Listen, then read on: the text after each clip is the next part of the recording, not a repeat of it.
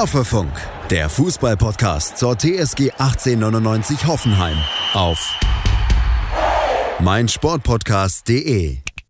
Hallo und herzlich willkommen zu Folge 60 von Hoffefunk, eurem TSG-Fan-Podcast. In einer Woche, in der man sich als Hoffenheim-Fan so ein kleines bisschen verloren vorkommt. Vielleicht geht es euch ja auch so, aber wir versuchen euch jetzt im Laufe der Folge wieder einzusammeln und auf den Sonntag gegen Mainz 05 vorzubereiten. Und wir haben zum Glück auch noch ein paar andere Themen auf dem Zettel, außer dem Spiel gegen VfB Stuttgart, das wir natürlich aufarbeiten müssen. Aber wir können auch reden über Yasung Lee von Holstein Kiel, ihr habt mit Sicherheit in der Presse verfolgt, und über unser TSG eSports Team, dem in dieser Woche auch was Besonderes gelungen ist. Und damit hallo auch an dich, Jonas. Hallo zusammen, schön, dass ihr wieder dabei seid. Ja, David, du sagst schon richtig. Das Spiel gegen Stuttgart muss auf jeden Fall großer Bestandteil dieser Folge sein. Aber ist natürlich auch immer schön, wenn wir ein bisschen was nebenher noch zu bereden haben, was ja auch zur TSG dazugehört. Genau, und man muss ja auch in schlechten Zeiten den Podcast so ein bisschen durchziehen. Das ist, glaube ich, uns immer ganz wichtig und ohne da jetzt konkrete Beispiele nennen zu wollen oder so. Ich verstehe die Entscheidung, aber es gibt durchaus Podcasts, die sagen dann nach einem, nach einem Spiel, wo es nicht so lief, boah, die Woche können wir nicht. Und so wollen wir es nicht machen. Wir wollen irgendwie auch euch oder uns zusammen so ein bisschen mental wieder aufbauen ähm, und hoffen, dass wir das in dieser Folge hinkriegen. Bevor wir jetzt inhaltlich einsteigen, ihr habt es in der letzten Folge schon gehört, wen es interessiert, kann es ja nochmal anhören in Folge 59, dass ihr unser Projekt Hoffefunk ab sofort bei Patreon unterstützen könnt. Mit einem kleinen monatlichen Beitrag, gerne auch schon 2 Euro. Und das macht Matze ab sofort. Dafür wollten wir uns herzlich bedanken und würden uns natürlich auch freuen, wenn der ein oder andere das auch tut. Den Link dazu findet ihr in der Folgenbeschreibung. Vielen Dank, genau. Ja, und damit sind wir doch schon mitten im Thema. Wir hatten am Sonntag ein Spiel vor der Brust, das ziemlich viel, ähm, ja, ziemlich viel Reaktion ausgerufen hat, ziemlich viele Tweets, ziemlich viel Interaktion auf Instagram und so weiter und so fort. Und letztlich sprang da eine 2 zu 0 Niederlage raus bei der es irgendwie schwerfällt. Irgendwie fühle ich mich so richtig gerädert danach, ein bisschen lustlos, aber so schlecht war es eigentlich nicht. Ich habe ich hab mehrfach gehört und gelesen, ja, fehlende Präzision, fehlender Druck, schlechte Entscheidungen im Strafraum. War der VfB denn das deutlich bessere Team? Wie war da dein Eindruck, Jonas? Nein, würde ich auf gar keinen Fall sagen. Auch wenn der Trainer vom VfB Stuttgart auf der Pressekonferenz gesagt hat, ja, sie haben verdient gewonnen, ähm, ich glaube, bei dieser, bei dieser Ansicht von ähm, Matarazzo darf man nicht vergessen, dass er einen Aufsteiger trainiert und es deswegen natürlich so sieht, weil wirklich überzeugend war die Leistung vom VfB Stuttgart jetzt nicht wirklich, ähm, aber sie waren halt einfach äh, cleverer, würde ich sagen. Sie standen hinten gut mhm. und haben dann halt einfach ähm, die Chancen genutzt und waren im Konterspiel eben effektiv. Aber worauf ich noch kurz eingehen will, du hast gerade gesagt, man fühlt sich nach dem Stuttgart-Spiel so ein bisschen gerädert und ähm, da würde ich zu 100% mitgehen, aber dann frage ich mich so ein bisschen, woran liegt es, dass, es ein, dass, dass wir nach einem Spiel, wo wir jetzt wieder verloren haben ähm, und wo jetzt wirklich nicht wieder alles rund lief, wieder so negativ sind. Also ich, ich fühle mich selbst so, aber ich frage mich, woran das liegt. Weil eigentlich haben wir uns ja gerade in der Bundesliga in einem Aufschwung, äh, Klar. Einem, also in einem Aufschwungstrend befunden. Das heißt, wir haben aus den letzten vier Spielen, also vor dem Stuttgart-Spiel, ja acht Punkte geholt von zwölf. Das heißt, ich, und da, da, da frage ich mich, ähm, gekrönt natürlich auch noch unter den, unter den vier Spielen war ja Dortmund und auch noch Wolfsburg. Das heißt, eigentlich ja. müsste es ja müsste es ja eigentlich deutlich positiver sein. Aber ich glaube tatsächlich, dass es jetzt einfach so ein bisschen auch Ermüdungserscheinungen der Fans sind, wegen dieser Saison, dass man sich jetzt nach so, nach so Rückschlägen ähm, sehr schnell wieder triggern lässt Mhm. Weil man ja, mhm. es ist, es ist immer so ein Auf und Ab. Und jetzt vor dem Stuttgart-Spiel, wir haben es ja in der letzten Folge wieder gesagt. Ich habe ja sogar das Plädoyer rausgehauen. Ey, wir müssen alles in die Waagschale werfen, um das Spiel auf Biegen und Brechen zu gewinnen. Weil dann haben wir aus einer verkorksten Bundesliga-Saison quasi in der Endphase der Saison wieder eine Saison gemacht, wo wir wieder plötzlich, kein Mensch weiß wie, aber wo wir wieder halbwegs ähm, nach Europa schielen können. Und ich glaube, dass der Fan so ein bisschen jetzt mittlerweile müde ist davon. Immer diese Auf- und Abschwünge. Dann läuft es in der Europa League. Bundesliga ist wieder kacke. Ja. Dann sind wir in der Europa League ausgeschieden. Äh, Bundesliga war dann wieder besser. Äh, und ich weiß, ich weiß tatsächlich gar nicht mehr, wohin mit meinen Emotionen. Geht's Ja, dir ich, ähnlich? ich glaube tatsächlich genau daran liegt es und ich kann auch noch mal ganz genau sagen, glaube ich, woran es bei mir liegt. Das ist ja immer so ein bisschen der Vorteil. Wir warten ja immer ein bisschen mit den Folgen ab, so ungefähr die Mitte der Woche. Jetzt ist es äh, Donnerstag 15.39 Uhr, also wir haben schon ein bisschen Abstand zu dem Spiel gewonnen und wissen, glaube ich, auch selbst am Sonntagabend wäre das eine ganz andere Folge geworden. Ähm, aber bei mir ist es sicherlich einerseits das, was du gesagt hast, dieses Auf und Ab aber auch noch zwei andere Sachen. Erstens, man hatte wirklich die berechtigte Hoffnung, sage ich jetzt mal, durch einen Sieg äh, wieder oben zu schnuppern. Und das ohne da in Anspruch zu haben, dass irgendwie Platz 7 möglich ist oder nicht, aber einfach die Chance zu haben, sozusagen, dass es noch ein spannender Endspurt wird in der Saison. Das ist, glaube ich, für alle äh, auch ein wichtiger Anreiz und eine wichtige Hoffnung. Ähm, und auf der anderen Seite auch, dass das Momentum ausnahmsweise mal eindeutig für uns sprach. Also, ähm, alleine wenn man so die letzten Spiele sieht, hätte man erwartet, dass wir auf keinen Fall mal verlieren, zumindest. Und ich hatte das Gefühl, dass das in der Fanszene auch so war. Man muss auch sagen, gepaart vielleicht nochmal mit ein bisschen Hass gegen den VfB. Da ist, glaube ich, unsere Fanszene nicht so gut auf den Gegner zu sprechen, was ich auch legitim finde. Kein Kommentar dazu von mir. Ich bin da, ich kann die meisten Vereine außer uns nicht leiden, von dem her. Ähm, ähm, und vielleicht ist es tatsächlich das. Und es war ja auch so, es hätte jetzt die erste richtige Serie von Hoeneß tatsächlich sein können. Und ich weiß nicht, ob das eine komische Parallele ist, aber du erinnerst dich noch, Jonas, an unseren unfassbar guten Saisonstart. Wir hatten irgendwann mal den Folgentitel. Ich muss es jetzt mal kurz raussuchen, weil das aus der Rückschau so, so absurd wirkt. Irgendwie, irgendwas mit Platz 1 hatten wir, hatten wir getitelt. Ganz oben oder Grüße von der Tabellenspitze, Folge 34. Und warum haben wir das gesagt? Naja, weil wir halt Erster waren. Äh, am 29. September haben wir diese Folge rausgehauen. Und das war auch so eine Phase, da hätte man sich überhaupt nicht vorstellen können, dass es dann so bergab geht. Äh, dann haben wir ja, glaube ich, gegen Frankfurt verloren. Ähm, und jetzt ist es wieder ein bisschen so. Klar, die Erwartungshaltung ist eine ganz andere, aber wir hatten endlich mal diesen positiven Lauf. Es war noch ein bisschen Spannung drin und wenn man jetzt ganz, ganz unromantisch wäre, könnte man auch sagen, die Saison ist jetzt wirklich vorbei, es geht gar nichts mehr nach oben, gar nichts mehr nach unten. Das wäre zumindest jetzt eine legitime These. Auf jeden Fall, aber die These hatte ich eigentlich, glaube ich, schon vor ein paar Wochen. Und Ja, ich weiß, Also- ich war dabei. ich will mich, äh, ich will mich immer wieder quasi ähm, selbst sanktionieren. Also selbst Elektroschocks geben, wenn ich diese blöden Gedanken habe. Aber ich kann nichts dagegen tun. Ich weiß ganz genau, wenn wir jetzt am Sonntag, Sonntag 13.30 Uhr, daheim gegen Mainz wieder drei Punkte holen, dass ich dann, wenn halbwegs ein bisschen Union, Stuttgart, Freiburg und Co. Äh, für uns spielt, dass ich dann wieder sage, ey, es sind also nach dem Mainz-Spiel noch acht Spiele. Da, da ist es doch halbwegs möglich, aber ich will gar nicht mehr so viel reininterpretieren, weil ich es irgendwie auch ein bisschen leid bin, ähm, die ganze Zeit so viel, so viel, so viel Aufschwung dann wieder mitzunehmen und dann doch wieder enttäuscht zu werden. Äh, ich, bin, ich bin einfach ein bisschen leer mit dieser Saison und weißt du, was ich meine? Ja, klar, und man kann irgendwie auch die Emotionen nicht so richtig rauslassen. Man ist nicht im Stadion, was glaube ich mal auch die, weiß ich nicht, ja, einfach ge- gesünder ist für so einen normalen Fan, ohne dass ich das jetzt besonders gut einschätzen könnte, weil wir jetzt auch nicht jedes Spiel im Stadion sind oder waren. Aber ah, es ist, ist einfach schwierig. Und dann hatte man natürlich noch die Situation, auch das kommt noch dazu, dass wir jetzt, dass man vor dem Stuttgart-Spiel schon wusste, okay, danach kommt Mainz. Da sollte man auch sehr gute Chancen auf Punkte haben. Die Teams über uns, die schwächeln so ein bisschen.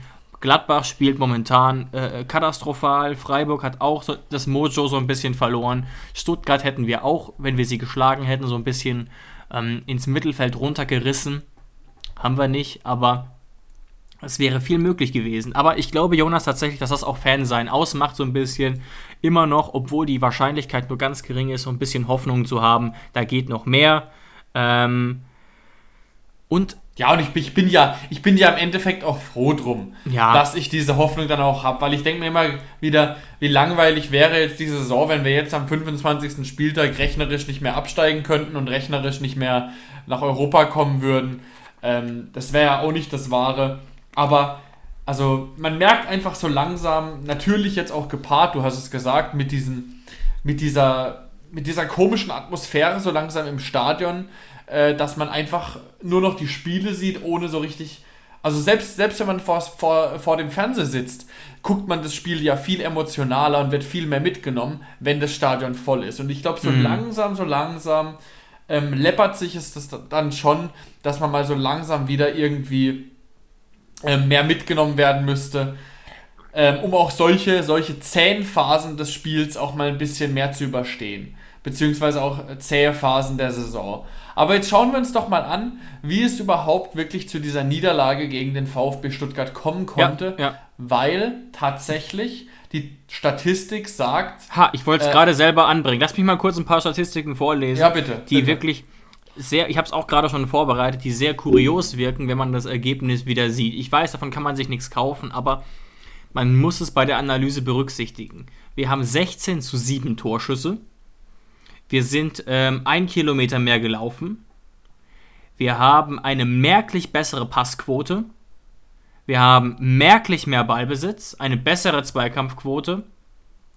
Ähm, also ich finde hier keine Statistik, in der Stuttgart besser ist, die, die äh, äh, irgendwie eine Relevanz hätte. Auch bei Expected Goals, da sind beide Teams ziemlich gleich auf. Und das liegt auch nur daran, ähm, dass ja ich weiß gar nicht, wer dieses Tor geschossen hat, wo Silas quergelegt hat. Wer war, wer, wer war der Torschütze da?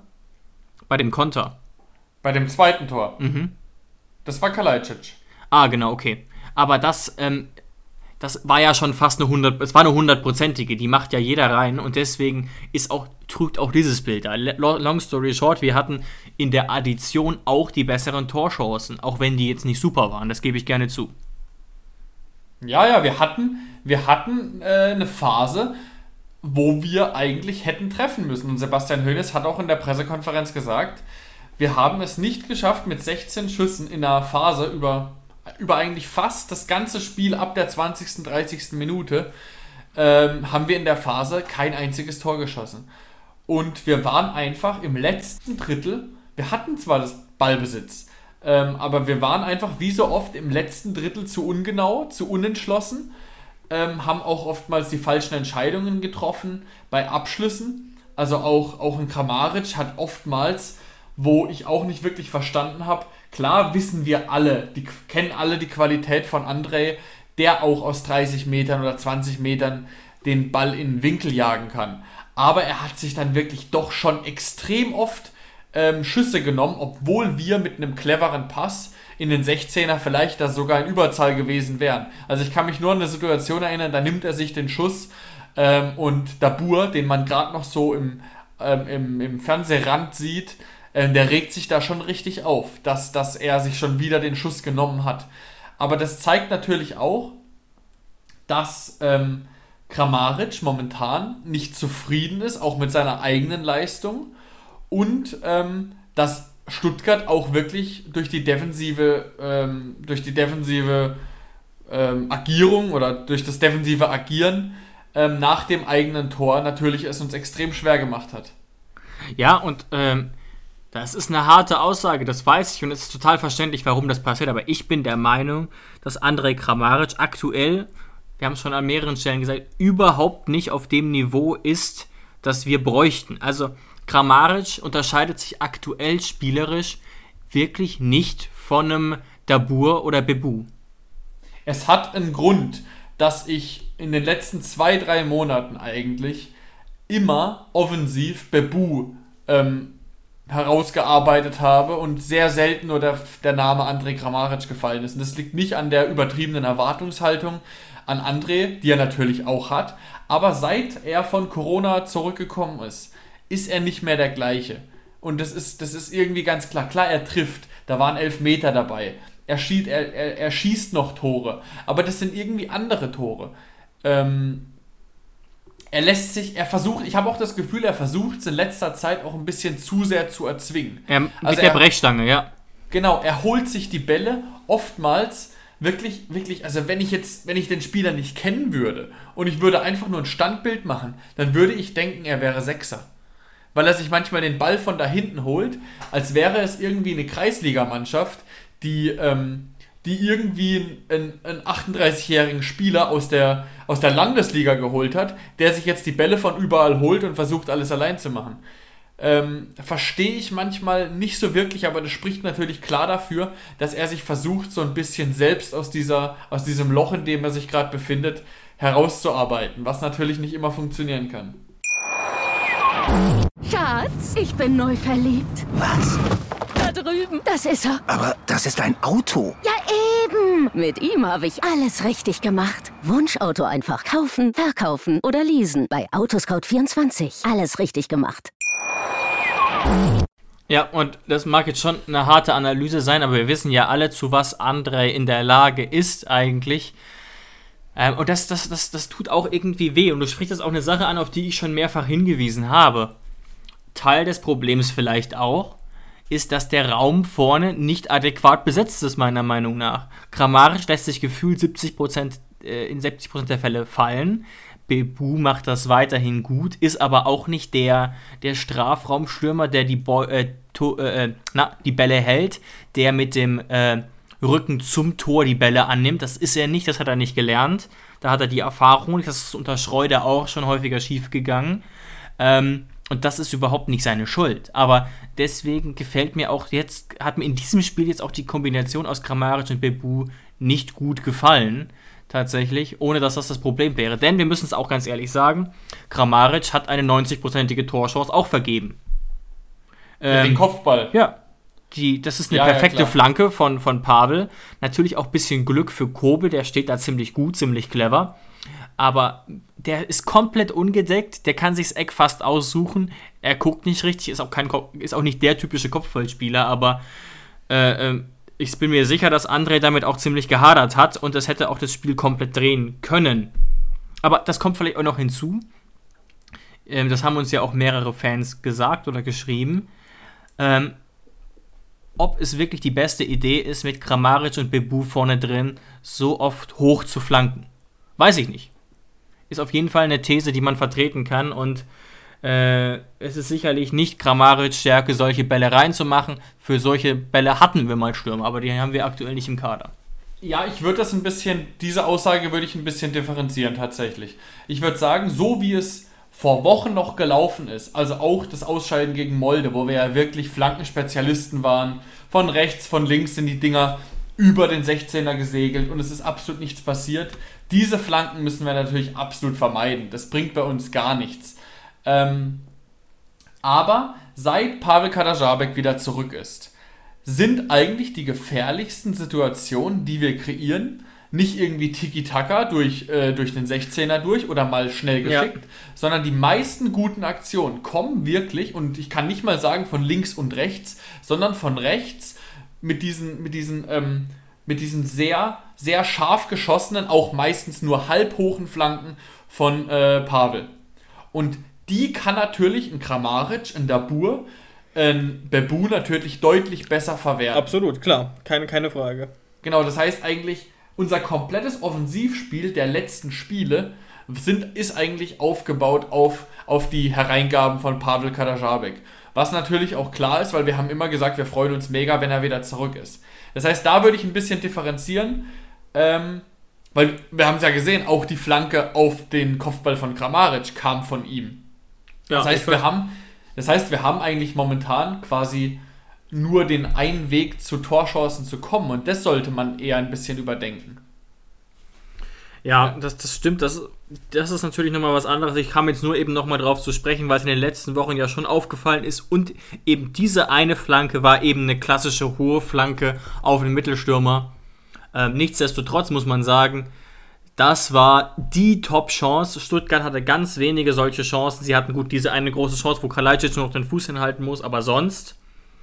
Und was natürlich auch zu, dem, zu der Niederlage hinzukommt, was vielleicht auch frustrierend wirken kann, ist eben, dass wir jetzt eben überhaupt kein Spielglück hatten. Insofern, dass man direkt schon wusste, ach du Scheiße, als, als Nuhu den Ball ins eigene Tor buxiert ohne ihm da einen konkreten Vorwurf vormachen zu wollen. Ja, Aber also da ärgert man sich einfach ganz generell, weil es ärgerlich ist, ähm, weil es auch ja. einen komplett aus dem Tritt äh, äh, holt. Ja, das ist selbstverständlich ähm, mit Abstand die Schlüsselszene im Spiel. Weil äh, bis zur 15. Minute haben tatsächlich beide Mannschaften sehr abwartend gespielt. Ich glaube sogar Stuttgart hatte da auch äh, sogar ein bisschen mehr Ballbesitz. Also Stuttgart hatte bis dato sogar die Kontrolle ein bisschen mehr, auch wenn es sehr ausgeglichen war. Keine Mannschaft hatte wirklich Chancen. Mhm. Und dann kommt ja wirklich dieser tatsächlich sehr schöne gespielte Angriff. Pass nach außen zu, zu Silas. Silas mit einem Doppelpass zu Castro. Castro, der den Ball super durchsteckt auf ähm, Wamangituka. Aber da sieht natürlich Sessignon nicht gut dabei aus. Das hat auch Sebastian Hoeneß in der Pressekonferenz so klar angesprochen. Ähm, Sessignon hat einfach nur deshalb gespielt, weil er eine gute Trainingswoche hatte und weil Jon ähm, überspielt wirkte, was auch natürlich absolut legitim ist. Ja. Aber dann, dann kann natürlich, klar kann man jetzt sagen, oh, es ist schon wieder Adams Nuhu, der hat sich doch gerade erst stabilisiert und wieso macht der so oft Fehler? Ja, das sehe ich auch so. Immer wenn man denkt, Adams Nuhu hätte, wäre stabiler geworden, passiert ihm immer irgendwas, was halt, was halt negativ äh, wirkt. Aber da muss man jetzt wirklich das differenziert betrachten. Es ist einfach äh, sehr, sehr blöd gelaufen. Also der, der Laufweg von Kalajdzic ist einfach gut.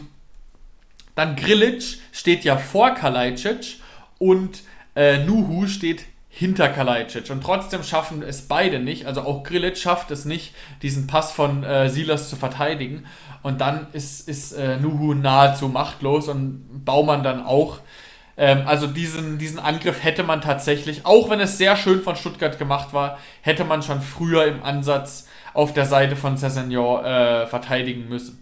Und dann im Umkehrschluss ist es natürlich deshalb die Schlüsselszene, nicht weil es dann 1-0 für Stuttgart steht per se, sondern weil Hoffenheim und Stuttgart beides Kontermannschaften sind. Also wir müssen auch sagen, die meisten Tore in letzter Zeit, die wir geschossen haben, waren auch eher Kontertore. Wir sind mit Sicherheit nicht mehr die Mannschaft wie unter Nagelsmann, äh, die mit viel Ballbesitz sich dann auf engem Raum irgendwelche Tore erspielt, sondern wir sind auch eher eine Kontermannschaft geworden. Und wenn dann Stuttgart natürlich das 1 zu 0 so früh schießt, ähm, kann natürlich Stuttgart sagen, so, jetzt stellen wir uns mal ein bisschen tiefer rein und jetzt dürft ihr das machen, was ihr eigentlich gar nicht so gut könnt und was wir eigentlich auch nicht so gut können.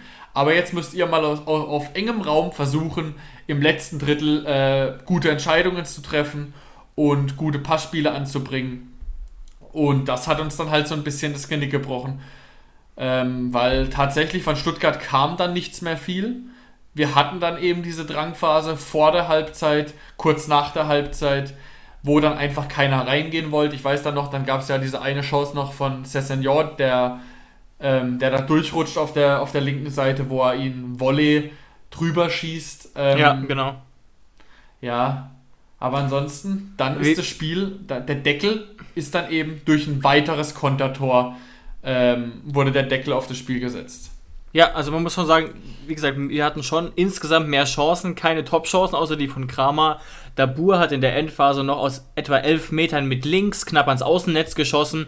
Dann natürlich noch ein, zwei Distanzschüsse, die man nicht unbedingt nennen muss, aber es war jetzt nicht äh, äh, äh ganz so schwach. Es war eigentlich, und der Zone-Kommentator hat das auch gesagt in der Zusammenfassung, ein Spiel, bei dem es schon überrascht, dass Hoffenheim nicht wenigstens einen Punkt äh, äh mitnimmt. Und natürlich, das haben wir jetzt glaube ich schon angesprochen, dass äh, man unsere Offensive dann generell einen Vorwurf machen muss, dass sie nicht bessere Chancen rausspielen oder zumindest eine Chance machen aber auch die Abwehr hat sich in Teilen wieder etwas wackelig präsentiert. Ähm, und damit beziehe ich mich hier auf das 0-2, wenn du weißt, worauf ich anspiele.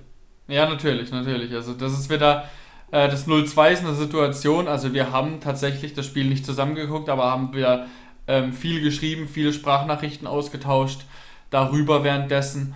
Und was halt natürlich ganz klar beim, beim 2 0 für den VfB auffällt, wir haben eine Dreierkette, das heißt, Sessignon und Kadajabek stehen halt nun mal ein bisschen weiter außen. Das heißt eigentlich, dass die Dreierkette dann das hinten organisieren muss. Und wenn wir schon hoch stehen, dann muss es wenigstens eine Höhe sein. Das ist, das ist wirklich die, die, die Basics eigentlich der Verteidigung, dass du eine Höhe bilden musst. Ähm, und was halt natürlich beim Standbild, genau beim Pass von Gonzalo Castro, der übrigens sehr gut gespielt war, der Pass, aber das ist nicht der Punkt, fällt mir auf, dass alle drei Innenverteidiger von uns eine komplett unterschiedliche Höhe haben. Wir haben, wir haben die Taktik drei Höhen offensichtlich verfolgt, ja. Ja, das heißt, das heißt, äh, Grillo, der Mann, der eigentlich quasi dafür da ist, wenn so ein Ball durchgeht, der Richards aus dem Spiel nimmt, der dann dafür da ist, den Spieler äh, abzulaufen oder beziehungsweise da zu sein, wo der Pass, wo der Schnittstellenpass eigentlich hinkommt, der Spieler lässt sich komplett rausziehen.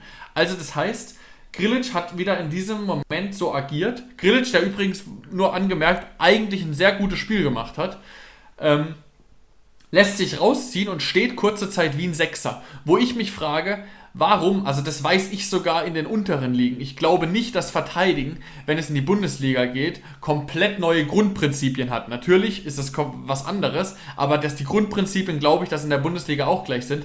Warum gibt er nicht einem Sechser die Anweisung, den Spieler zuzumachen? Dann kann er nämlich äh, die Lücke hinten, also verlässt seine Position nicht und lässt keine Lücke entstehen. Weil dadurch hat Richards eine andere Position, Nuhu hat eine andere Position, Grillic ist komplett weg und dieser Pass von Gonzalo Castro wird überhaupt erst möglich. Und dann kann man da tatsächlich keine mehr im Vorwurf machen. Dann ist er natürlich durch und äh, hat ein leichtes, den Ball rüberzuspielen zu Kalajdzic, der dann tatsächlich wirklich den Deckel drauf macht auf das Spiel. Ja, und du, du sagst es schon, ähm, in der Situation möchte ich übrigens mal klar sagen, der Einzige, der sozusagen auf der Höhe ist, wie man die Abwehrreihe erwarten würde, wie sie richtig wäre, meiner Meinung nach, ist in dem Fall tatsächlich Nuhu. Richards macht es auch logisch, also er lässt, er, er nimmt, versucht quasi Silas irgendwie zu nehmen, was ihm nicht gelingt, aber sei es drum. Aber tatsächlich, wie du schon sagst, der Abwehrchef Grillitsch lässt sich komplett rausziehen und bei aller zum Teil berechtigten Kritik an Vogt muss man sagen, so, das ist ein krasser Organisationsfehler, der, ich sag so hart, Vogt niemals passiert wäre. Und ich erkenne da auch klare Parallelen zum Wolfsburg-Spiel. Da hat das Gegentor nichts ausgemacht, aber da haben wir auch hin verteidigt, total Vogelwild. Klar, ärgerlicher Ballverlust, aber auch da erfüllt Grillo seine Rolle als Organisator der Dreierkette im Zentrum nicht. Ähm, auch wenn er, du sagst es schon, ansonsten ein gutes Spiel macht. Ja, und ich glaube, der Punkt, also das Ding ist ja, Vogt hat ja deshalb nicht gespielt, weil er ja auch die Woche vorher angeschlagen war, beziehungsweise jetzt Er hatte nur eine halbe Trainingswoche und war halt davor verletzt, genau. Genau, das heißt, wir machen da jetzt überhaupt nicht irgendwie Sebastian Hoeneß den Vorwurf, dass er da Grillitsch ins Zentrum gestellt hat. Ich glaube, der Grund, warum wir jetzt so reden, ähm, ist tatsächlich dieses, dieses Bashing von Kevin Vogt im Internet also in den sozialen Medien, wo Kevin Vogt wirklich von sehr, sehr vielen eigentlich immer Ziel Nummer eins ist, warum auch immer. Und da möchte ich jetzt einfach sagen, also ich verstehe, dass äh, Grillitsch ähm, für den einfachen Beobachter vermeintlich ein besseres Spiel macht als Vogt meistens, weil äh, Grilic sich eben sehr clever manchmal an Stürmern vorbeiwindet, natürlich auch die bessere Spielübersicht hat und manchmal bessere Pässe spielt. Das, ist ein Spieler einfach, der mehr, der mehr offensiven Instinkt hat und bessere Offensivqualitäten, genau. ja, aber der, der, er, er, spielt halt, er spielt halt Innenverteidiger heute. Der, also, ja. ja. Grilic, also das ist ja nicht, kein Geheimnis, Grilic, der einfach schlichtweg der bessere Fußballer ist und deswegen natürlich vereinfacht gesagt auch oftmals ähm, den besseren Eindruck hinterlässt. Aber jetzt möchte ich mal erwähnen, in einer Dreierkette, Schrägstrich Fünferkette, ist es natürlich ganz, ganz wichtig, was ist die Hauptaufgabe von dem zentralen Innenverteidiger? Ähm, also von, das Wort Verteidiger sagt es ja eigentlich schon fast. Klar ist es schön, wenn der ein gutes Aufbauspiel hat und das ist auch unvermeidlich und das hat auch, äh, hat auch Kevin Vogt. Aber die Hauptaufgabe ist natürlich ähm, das Verteidigen. Und deswegen glaube ich tatsächlich, dass wir in diesem Spiel klar besser bedient gewesen wären, wenn Kevin Vogt da in der Mitte gestanden wäre, weil so ein Ball, so ein Gegentor wie das 2 zu 0 wäre mit einem Kevin Vogt deutlich, deutlich unwahrscheinlicher passiert. Erstens, weil sich ein Kevin Vogt nicht so weit rausziehen lässt, weil er das halt auch schon ein paar Tägchen spielt, diese Position. Ähm, und selbst wenn er ein bisschen falsch steht, hat Kevin Vogt natürlich einfach ein viel, viel höheres Tempo. Also der ist nach Bebu eigentlich, glaube ich, sogar unser schnellster Spieler, wenn es nach Sprintwerten geht. Also ja. wie, viele, wie viele Bälle der da hinten schon abgelaufen hat.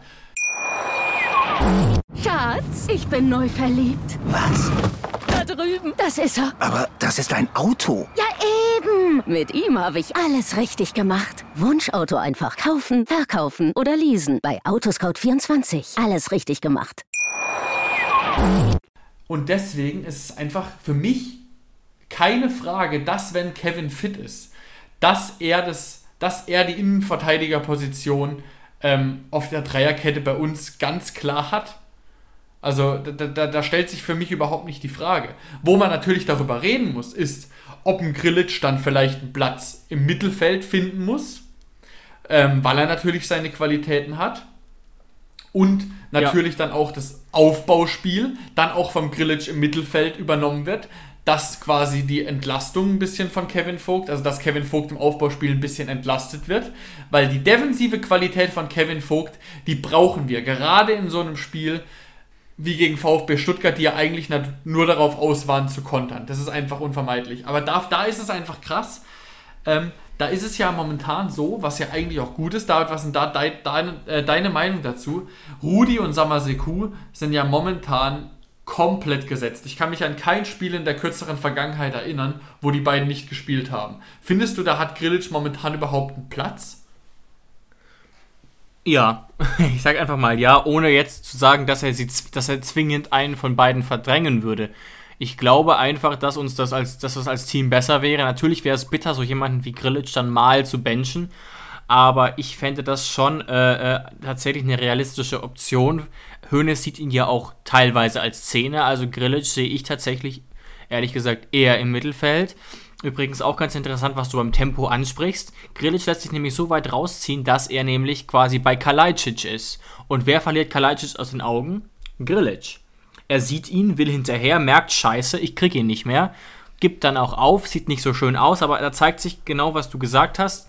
Kein besonders hohes Tempo. Ähm, und er ist der Einzige, der hätte Kalajdzic noch kriegen können, wenn er einen Tick früher schaltet. Und das hängt einfach damit zu tun, zusammen, dass Grilic das ist uns ja auch schon sehr früh aufgefallen, zwar ein, aus, äh, ein ausgebildeter Sechser oder Achter ist, aber ich glaube, in seinem Kopf denkt er immer eher offensiv als defensiv, auch wenn er es auch mal äh, defensiv gut macht. Wir erinnern uns vielleicht noch an die vier Spiele, wo er unter Kaltenbach immer Innenverteidiger gespielt hat, das auch organisiert hat, aber auch in einer Phase, in der es uns richtig gut reinlief, wie man so schön sagt.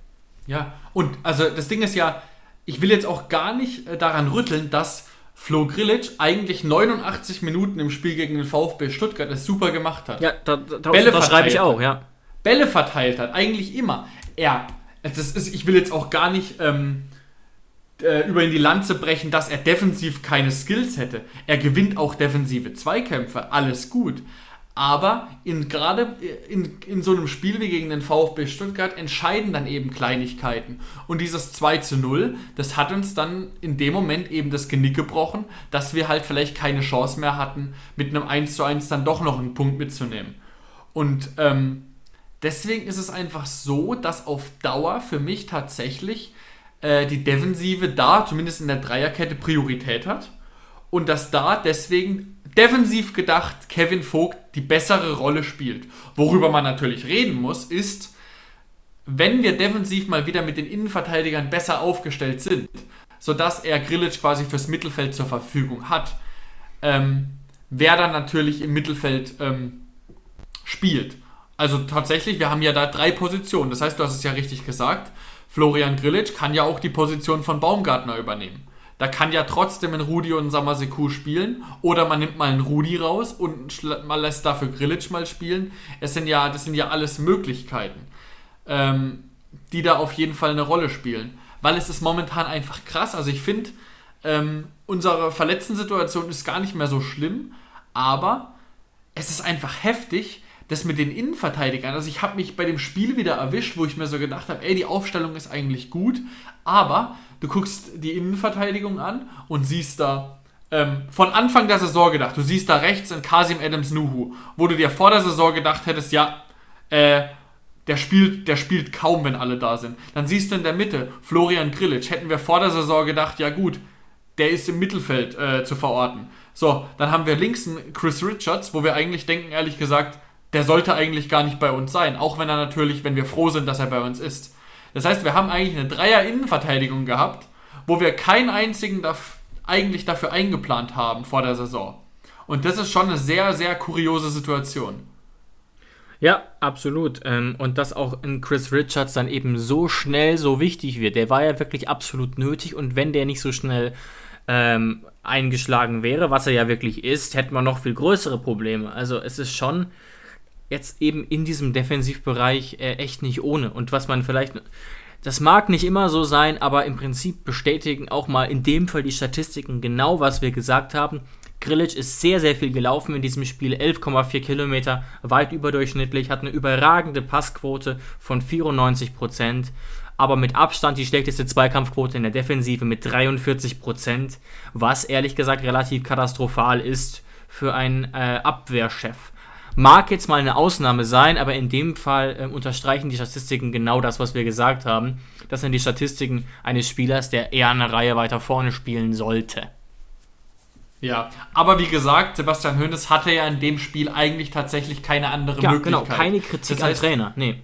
Nee, null Kritik am Trainer, weil es kann ja tatsächlich sein, dass Sebastian Hoeneß sagt, ja, genau so wie die Jungs hier das gerade reden, so sehe ich das auch. Aber äh, Kevin Vogt hatten wir halt eben nicht zur Verfügung. Das geht einzig und allein äh, darum gerade, ein bisschen, ähm, bisschen die Fanszene zu sensibilisieren, die so krass äh, Kevin Vogt äh, da hinten, da hinten äh, angreifen und sagen, der hat da hinten äh, nichts zu suchen. Weil das ist absoluter Quatsch weil defensiv und gerade mit Sprinttempo ist Kevin Vogt auf jeden Fall da hinten eine Waffe. Auch wenn er mal eine schlechte Phase bei unserer TSG hat. Ähm, keine Frage. Und ich freue mich auf jeden Fall wieder, wenn er, und so na, dann danach sieht es ja eigentlich aus, dass wir gegen Mainz wieder auf ihn zugreifen können. Weil, nochmal ganz kurz, gegen Mainz wird es auch wieder so sein. Wir werden mehr Ballbesitz haben.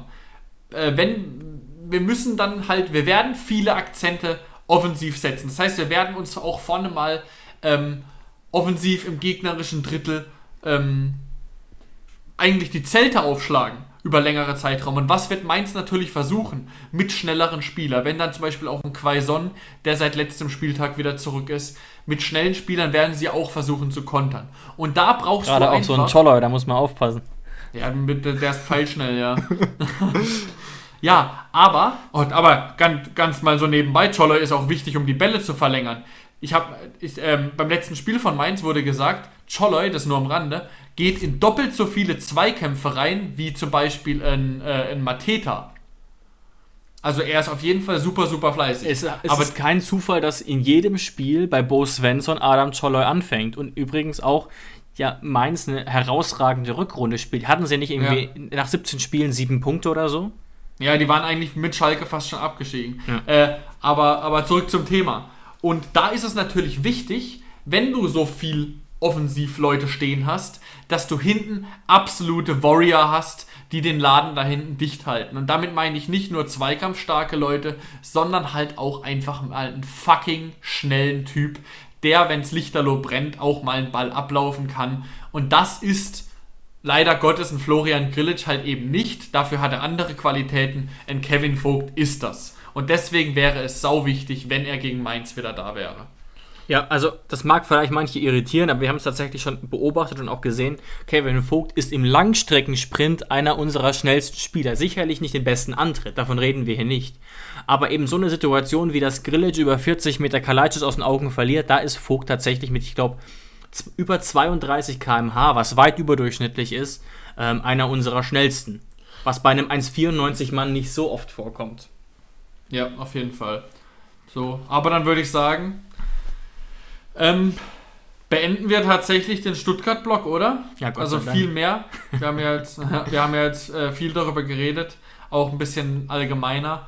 Aber dann würde ich sagen, bevor wir dann tatsächlich den Ausblick machen über Mainz, machen wir doch die zwei anderen Themen, die du noch auf dem Zettel hattest. Genau, machen wir doch noch kurz die zwei etwas allgemeineren Themen, zu denen es nicht so viel zu sagen gibt, die ich aber definitiv ansprechen wollte und jetzt auch ansprechen werde. Das ist zum einen, das wurde ja ganz heiß gehandelt, hat Max Bielefeld von Sky auf Twitter gepostet, hat Sky auch schon als sicher vermeldet.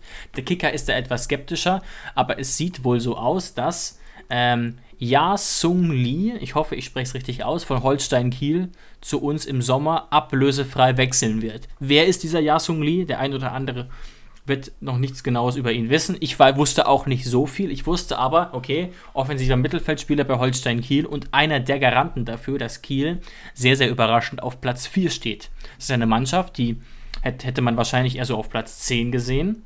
Die steht jetzt auf Platz 4, hat auch lange äh, mal auf den Aufstiegsrängen rangiert und Yasu Lee gehört aktuell in der zweiten Liga zu den notenbesten Spielern. Hat auch, ähm, ja, macht da wirklich eine gute Figur, ist koreanischer Nationalspieler. Ähm, und es ist ja schon so ein bisschen unser Weg, weil was willst du falsch machen? Erstens mal mit so einem, der ablösefrei kommt oder kommen sollte. Ähm, und wir haben, glaube ich, schon gesehen, sowas kann natürlich sehr, sehr gut gehen. Stichwort Demir bei oder auch so jemand wie Benny Hübner, der zwar erste Liga gespielt hat, aber weit unter dem Radar und den man überhaupt nicht ähm, auf dem Schirm hatte, dass der so jemandem wie Hoffenheim helfen könnte. Oder auch Adamian, um mal oh. positionsgetreu zu sein. Guter Punkt, guter Punkt. Natürlich kann es aber auch so enden wie bei Robert Schul. Robert Schul, einige wissen sicherlich, spielt bei Bochum aktuell eine sehr, sehr gute Saison, ist aber vielleicht so ein Typ wie wie Terodde, der so genau zwischen den Ligen pendelt vom Niveau, der es in der ersten Liga nicht ganz packt, aber dafür in der zweiten Liga äh, äh einer der besten ist. Und Yasung Lee ist das. Und jetzt wird sich natürlich die Frage stellen, falls er kommen sollte, schafft er diesen nächsten Schritt noch? Er ist schon in einem gestandenen Fußballalter mit 28. Aber er hat schon viel erlebt, viel gespielt, auch meines Wissens nach schon WM für Südkorea. Aber da würde ich jetzt nicht meine, meine Hände für ins Feuer legen. Ja, also du hast du hast absolut nichts zu verlieren bei diesem Transfer. Ähm, und ich finde es auch gut, dass wir uns schon so früh, also mit David Raum ja auch, mhm, dass ja. wir uns schon so, dass wir uns schon so, und mit Angelo Still, äh, Stiller, dass wir uns schon so früh jetzt auch um ablösefreie ähm, Leute bemühen. Weil da ist es natürlich, jeder weiß, die sind ablösefrei. Ich habe gerade gelesen, an, an Lee sind zum Beispiel auch ähm, Hamburg und Bremen interessiert. Wobei wir da wahrscheinlich ähm, das längste Streichholz ziehen würden und dann eben uns auch Lee ähm, angeln könnten, wenn man den Medien traut. Und da ist es natürlich super wichtig, auch schnell zu sein. Das heißt, du hast absolut ablösefrei nichts zu verlieren mit Lee. Ähm, ja, im schlimmsten Fall wird er halt vielleicht ja, enden wie Schul oder halt ein Ergänzungsspieler wie Adamian, obwohl Adamian ja auch schon sehr, sehr glorreiche Momente bei unserer TSG hatte. Aber definitiv im besten Fall kann der natürlich auch wirklich einschlagen, weil niemand von uns kann es ja wissen. Er hat ja noch nie erste Bundesliga gespielt. Und deswegen kann es natürlich immer sein, gerade ein Spieler, du hast es gesagt, 28 Jahre, gestandenes Fußballeralter, ähm, der geht jetzt vielleicht nicht mehr so ängstlich dann in seine ersten Bundesligaspiele. Ähm, kann, kann auf jeden Fall funktionieren.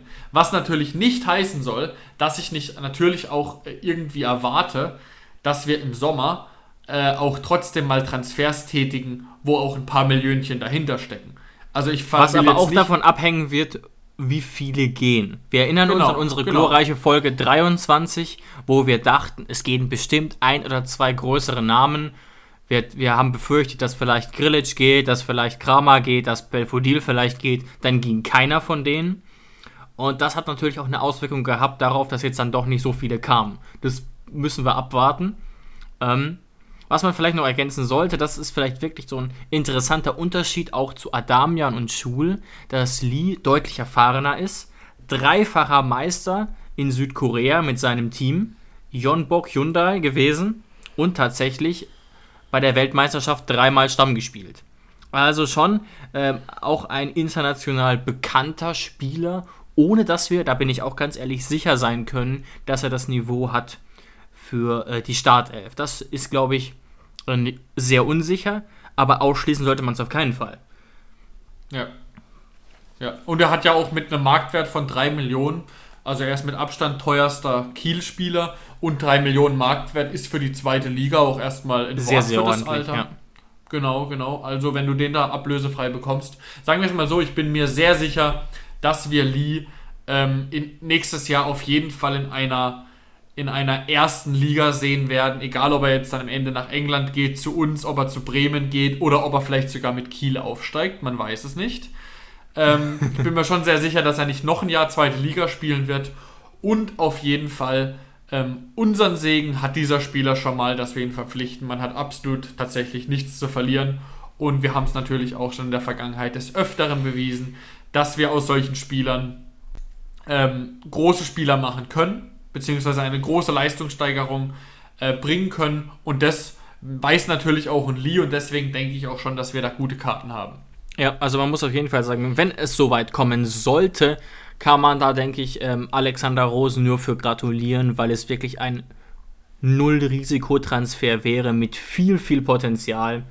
Aber ich würde sagen, das vertiefen wir, wenn es soweit sein sollte. Denn der Kicker sagt, im Gegensatz zu Sky, dass man noch nicht so weit in den Verhandlungen war. Das ist so ein bisschen die Position. Der Kicker sagt, ja, Hoffenheim ist interessiert, ja, es könnte passieren, während ja. Sky aber sagt, es wird passieren. Und das ist ja schon per se ein ziemlicher Unterschied. Genau, aber wir haben ja auch noch ein bisschen Zeit, weil in dieser Saison wird er eh kein Spiel mehr für uns machen, deswegen kann man da auch ein bisschen gelassener sein.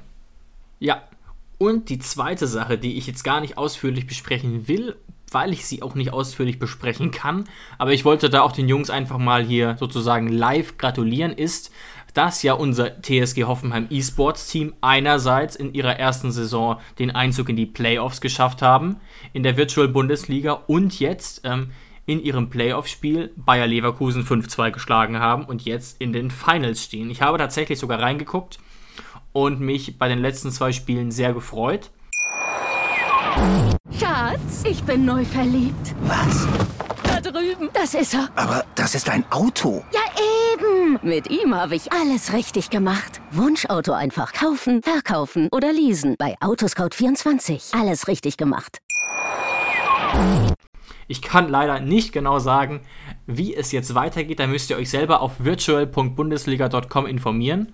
Ähm, und beste Idee vielleicht natürlich äh, dem TSG Hoffenheim E-Sports Team auf Instagram oder Twitter folgen, um da up to date zu sein. Aber Jonas, du kannst da sicherlich noch das ein oder andere Wort mehr verlieren, da du ja auch auf einem deutlich höheren FIFA-Level unterwegs bist und da auch regelmäßig einschaltest. Ja, genau, du sagst schon richtig. Also ich habe bei Twitch dann auch, also ich schalte da, wenn ich Zeit habe, auch sehr gern mal ein ähm, und gucke mir das an. Ähm, weil wenn ich es jetzt richtig weiß, ist die TSG ja jetzt ähm, Vierter geworden, oder? Hast du gerade die, die Tabelle vor dir? Sie sind Vierter geworden und hatten jetzt dieses, dieses Final Chance Spiel, um sich fürs Finale zu qualifizieren. Das haben sie geschafft, gestern. Genau, genau.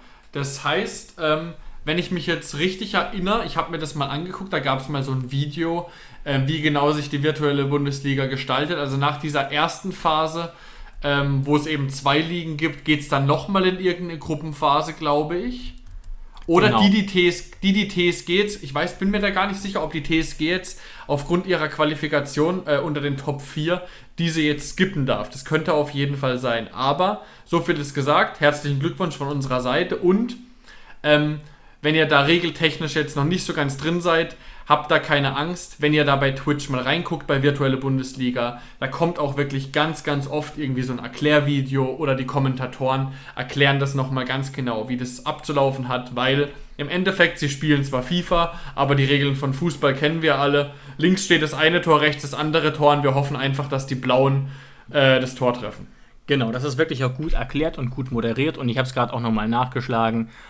Äh, Hoffenheim steht jetzt im Finale in einer Vierergruppe. Tatsächlich haben es acht Teams, ich glaube acht von 32 Teams, lass mich lügen oder so, haben es ins Finale geschafft. Und Hoffenheim ist in der Gruppe B zusammen mit Leipzig, Köln und Gladbach und werden da den Finalisten auf der B-Seite sozusagen ausspielen. Also das ist ein etwas längerer Prozess, liegt aber auch daran, dass es natürlich albern wäre, jeder, der FIFA spielt, weiß warum, nur ein Spiel entscheiden zu lassen, wer jetzt im Finale ist. Ähm, und deswegen gibt es nochmal diese kleine Gruppenphase. Also ja. abonniert Eins, gerne ja. das E-Sports-Team von der TSG und dann wisst ihr Bescheid, wann es weitergeht.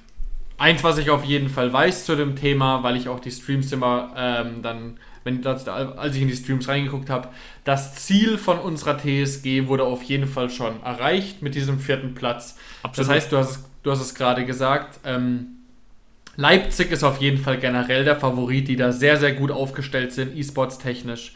Das heißt, alles, was jetzt noch kommt, ist natürlich Bonus und deswegen heißt es Daumen drücken und reinschalten. Ja, und das Sympathische an unserem Team ist ja auch, dass sich das zum Teil eben aus diesen ähm, Fan-E-Cup-Turnieren sozusagen akquiriert hat, dass da jetzt auch einfach Fans mitspielen. So ähnlich war es ja auch bei Jonas Bederke, den wir in Folge 48 interviewt haben. Hört da gerne nochmal rein, wenn ihr euch für E-Sports und FIFA interessiert. Ähm, und deswegen haben wir da natürlich auch nochmal ein bisschen näheren Bezug, weil wir ihn da interviewt haben und es seitdem nochmal aufmerksamer verfolgen. Genau. Und dann sind wir jetzt tatsächlich bei unserem letzten Block, bei unserem kurzen Block zum Spiel gegen Mainz 05. Ein Duell, das in den letzten Jahren ja häufig hoch herging.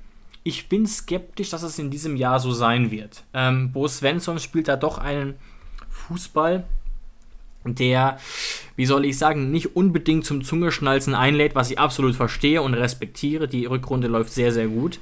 Ähm, aber ich habe Mainz gucke ich in der Regel nur in der Zusammenfassung, das gebe ich ganz offen zu, habe aber das komplette Spiel von Mainz gegen Schalke gesehen. Und Mainz war klar dominant, ähm, hat Schalke auch konditionell klar überrannt, aber das war ein grottiges Fußballspiel insgesamt.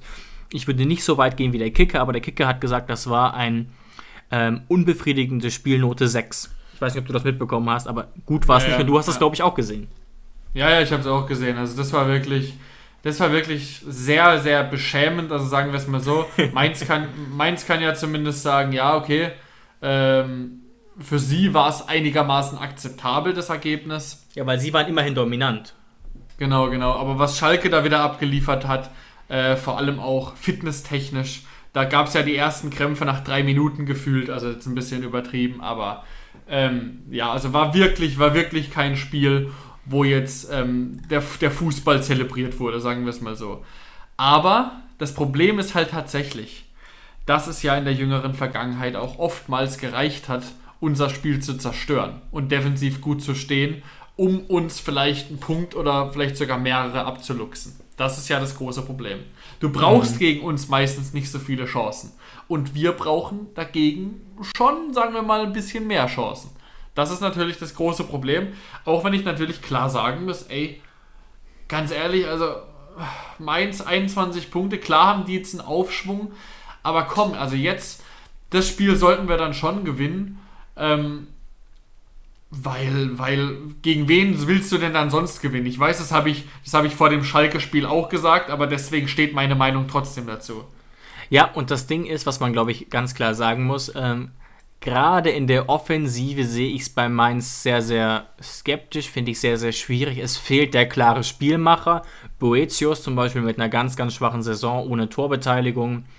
Öztunali ist natürlich auch kein klassischer Spielmacher, aber auch nicht gut aktuell. Latza ist über seinen Zenit, der das ja früher teilweise erfüllt hat. Und auch die Stürmer vorne, das ist schon, äh, das ist schon, wie soll ich sagen, eher so zwischen erster und zweiter Liga das Niveau. Quaison ist jetzt zwar zurück, aber das ist jetzt auch kein Stürmer, vor dem man als Hoffenheim typischerweise Angst haben müsste. Man muss bedenken, zuletzt spielte immer Adam Czoloi zusammen mit Onisivo.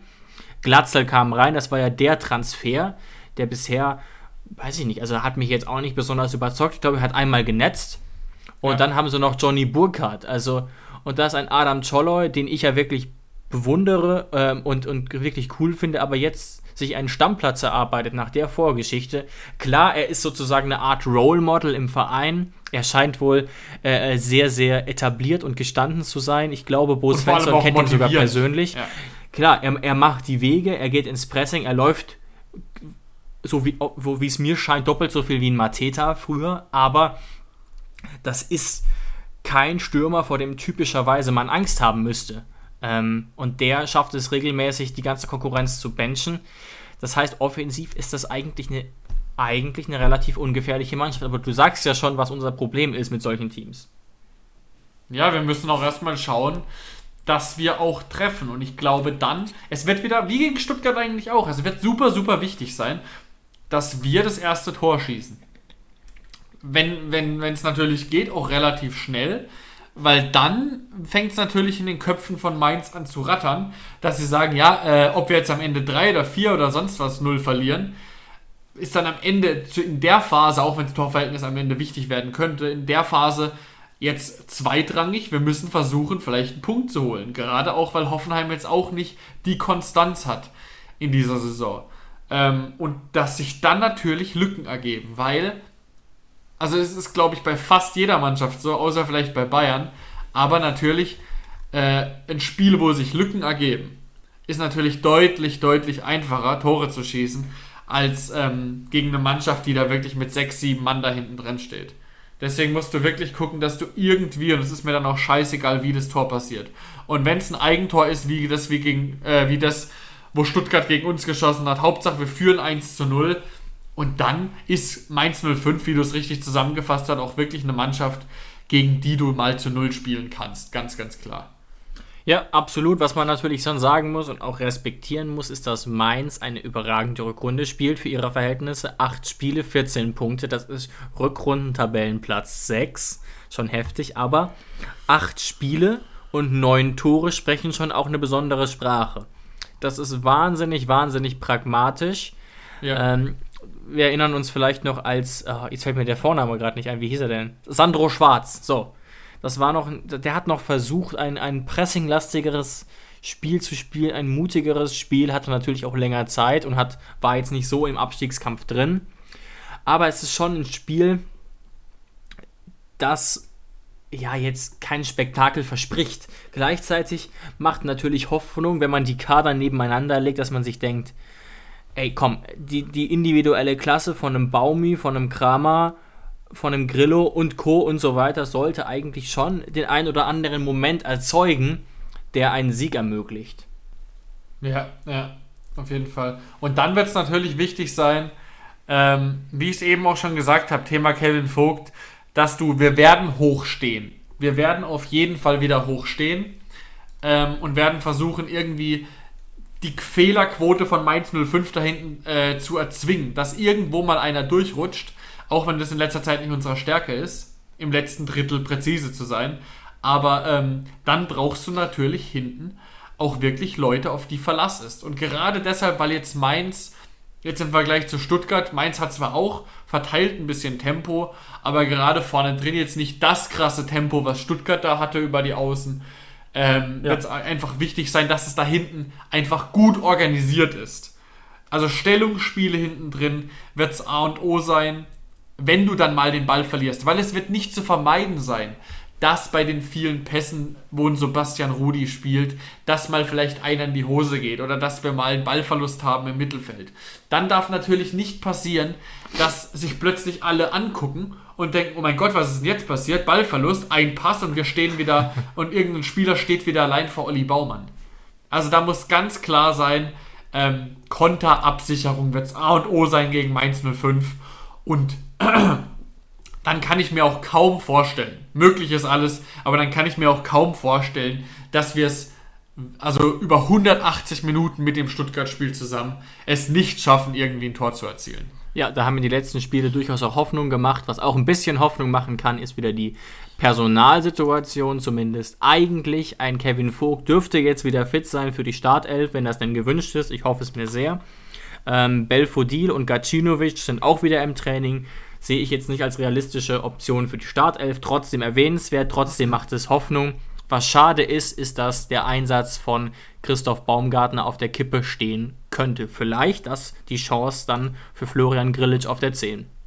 Ja, und was auch sehr spannend wird, äh, wer die PK gesehen hat, da wurde so ein bisschen erwähnt, dass es jetzt bei der Entscheidung zwischen Cessignon und Marco Jon jetzt auch auf die Trainingsleistung ankommen wird. Also Sebastian Guter Hills hat, ja. er, hat er klar äh, das Leistungsprinzip natürlich genannt, ähm, weil wir es ja auch schon oft davon hatten, Marco Jon gehört uns, junger Spieler, äh, viel Potenzial. Senior wahrscheinlich der momentan auf jeden Fall äh, bessere Spieler noch, ähm, aber gehört natürlich nicht uns. Aber da hat er ganz klar gesagt, es herrscht das, es herrscht das Leistungsprinzip. Das heißt, der, wo den besseren Eindruck im Training macht, der wird auch spielen. Und ähm, deswegen wird es da sehr spannend sein. Ähm, das Abitur von Marco Jon soll keine Rolle dabei spielen. Also er wird ihn jetzt nicht deshalb, deshalb rausnehmen, damit er mehr Zeit hat, irgendwie fürs Abitur zu lernen oder so. Das wird da keine Rolle spielen. Da sind wir Profi genug. Ja, wenn er Hilfe bei Geschichte und Deutsch braucht, soll er sich bei uns melden. Ähm, ansonsten würde ich sagen, beobachten wir das gespannt und freuen uns auf das Spiel am Sonntag. Hoffen, dass sich die Lage ein bisschen drehen kann, unabhängig von der Situation, dass wir einfach ein schönes Spiel sehen. Und dann würde ich gerne abschließend nochmal ganz kurz auf Patreon verweisen und euch bitten, sich das einfach mal kurz anzugucken und eventuell kurz zu überlegen.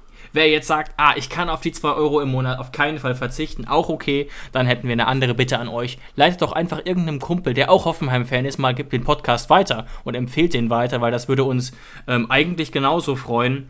weil das ja einfach auch ähm, uns sehr freut, was für eine große Community daraus geworden ist. Und das wäre es Genau. eigentlich von meiner Seite Genau. für diese Woche, Jonas. Genau, deswegen abschließend einfach nochmal Worte des Danks an jeden Einzelnen Ja, von euch, der uns jede Woche begleitet und quasi uns hört. Deswegen vielen, vielen Dank und damit beenden wir die Folge und wünschen euch ein schönes Fußballwochenende und eine schöne Restwoche. Macht's gut. Macht's gut, tschüss. Schatz, ich bin neu verliebt. Was? Da drüben. Das ist er. Aber das ist ein Auto. Ja, eben. Mit ihm habe ich alles richtig gemacht. Wunschauto einfach kaufen, verkaufen oder leasen. Bei Autoscout24. Alles richtig gemacht.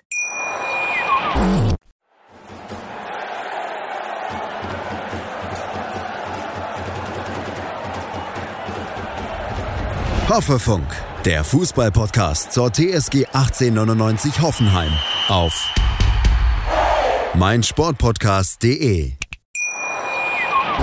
Schatz, ich bin neu verliebt. Was? Da drüben. Das ist er. Aber das ist ein Auto. Ja, eben. Mit ihm habe ich alles richtig gemacht. Wunschauto einfach kaufen, verkaufen oder leasen. Bei Autoscout24. Alles richtig gemacht.